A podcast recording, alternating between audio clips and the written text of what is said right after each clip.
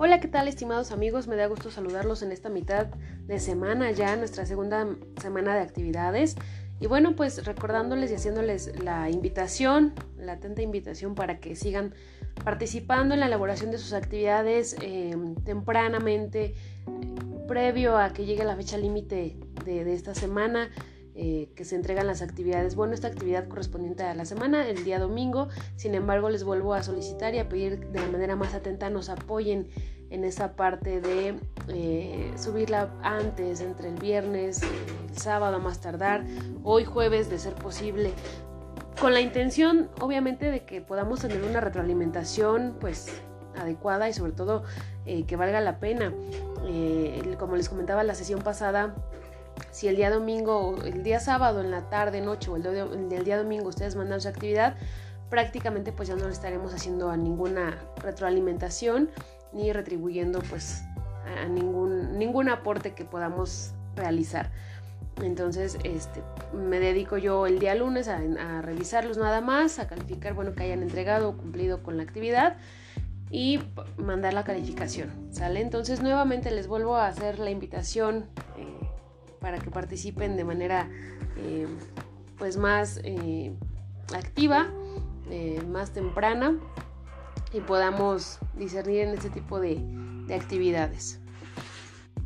Y bueno, pues pasando a la parte de la actividad integradora número uno, mm, correspondiente a este primer bloque, les compartí una, una, pequeña lectura, un artículo muy sencillito, muy digerible de entender, de captar, eh, respecto a la actividad del e-commerce en nuestro país y bueno, hacemos un, hace un pequeño comparativo con eh, la actividad en Brasil.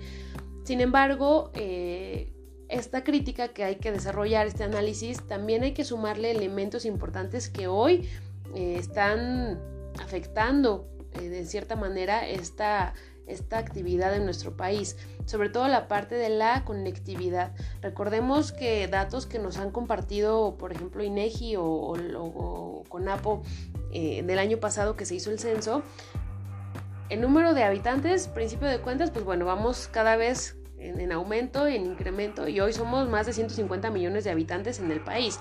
Ahora, si a eso le sumamos también que del 100% de, de, mexicanos que estamos hoy eh, pues, activos aquí en el país, de ese 100%, fíjate, ojo, el 60% vive en pobreza. Y de ese 60%, el 40% vive en pobreza extrema. ¿Sale? Entonces, de repente a nosotros se nos puede facilitar el tema de, acceder, perdón, al tema internet, de que se nos hace más, eh, común estar teniendo esta interacción y esta esta actividad de estarnos conectando todo el tiempo, de día a día, estar interactuando, navegando en Internet, pero hay un alto porcentaje de la población eh, sin este acceso limitado y, si hablamos, por ejemplo, en el tema de, los estudiantes, eh, ojo, el 40% de los estudiantes en nuestro país no tiene acceso a Internet. O sea, de un 100% de estudiantes que están registrados a nivel medio, y medio superior y superior, el 40% no tiene acceso a Internet. Entonces, es una situación o son elementos que pueden mermar este tipo de interacciones y de actividad, eh, sobre todo para el desarrollo, porque hoy estamos en una etapa o en una época en ya un, nivel licenciatura, a nivel maestría, niveles, eh, vaya, pues de cualquier nivel de posgrado, en donde estamos tratando de proponer, no nada más dedicarnos a la parte eh, educativa, a la parte eh, pues meramente este, eh, profesional, sino que también estamos tratando de hacer propuestas, ¿no? de hacer proyectos de desarrollo. Y, parte de, esta, de este trabajo que nosotros tenemos que hacer hoy en día aquí desde nuestra trinchera y eh, inmersos en esta parte de la investigación es justamente eso, ver de qué manera podemos ayudar a que esto eh, que estos elementos vayan, pues, una en disminución y dos, eh, que no mermen la, creatividad, el desarrollo, tanto profesional como personal, como educativo de, los estudiantes que están con este tipo de características. Me refiero a los estudiantes porque, bueno, hoy es una parte muy importante el tema de los estudiantes en nuestro país.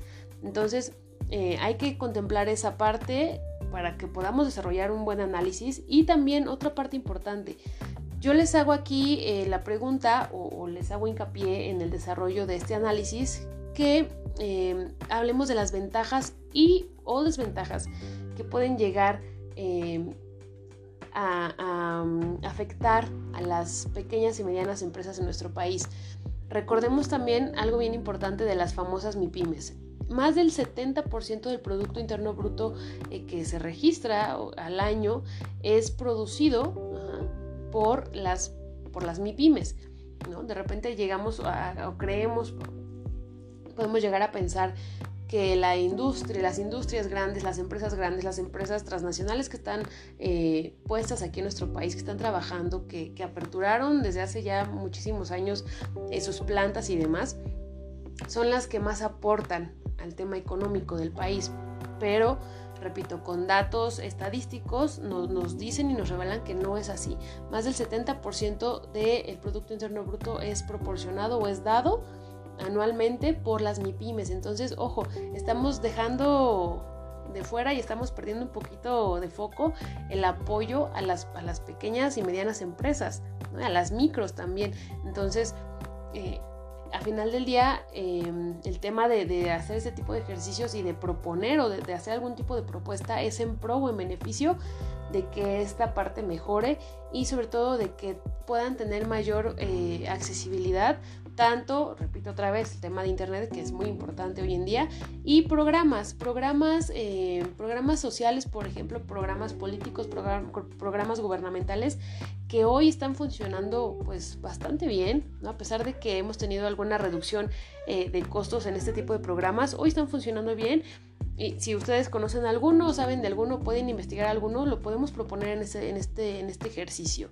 ¿Ok? Los invito a eso, chicos. Este, repito, a que podamos trabajar em, pues tempranamente nuestras actividades para que haya una retroalimentación. Y bueno, pues eso sería todo por mi parte el día de hoy. Nos vemos la próxima semana. Muchas gracias por su tiempo. Bonita tarde.